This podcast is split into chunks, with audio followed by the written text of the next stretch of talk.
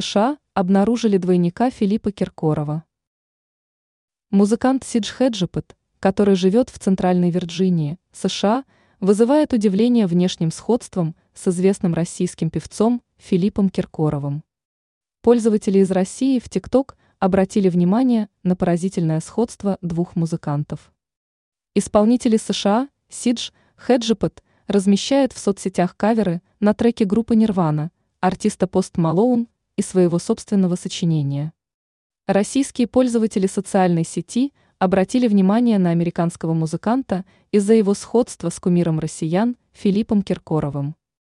В комментариях россияне называют американца Сидж Хеджипот Филиппом Кобейном и Куртом Киркоровым. Ранее певец Киркоров рассказал, что его запретили в Баленсиаго. Он не сможет покупать модные вещи этой марки.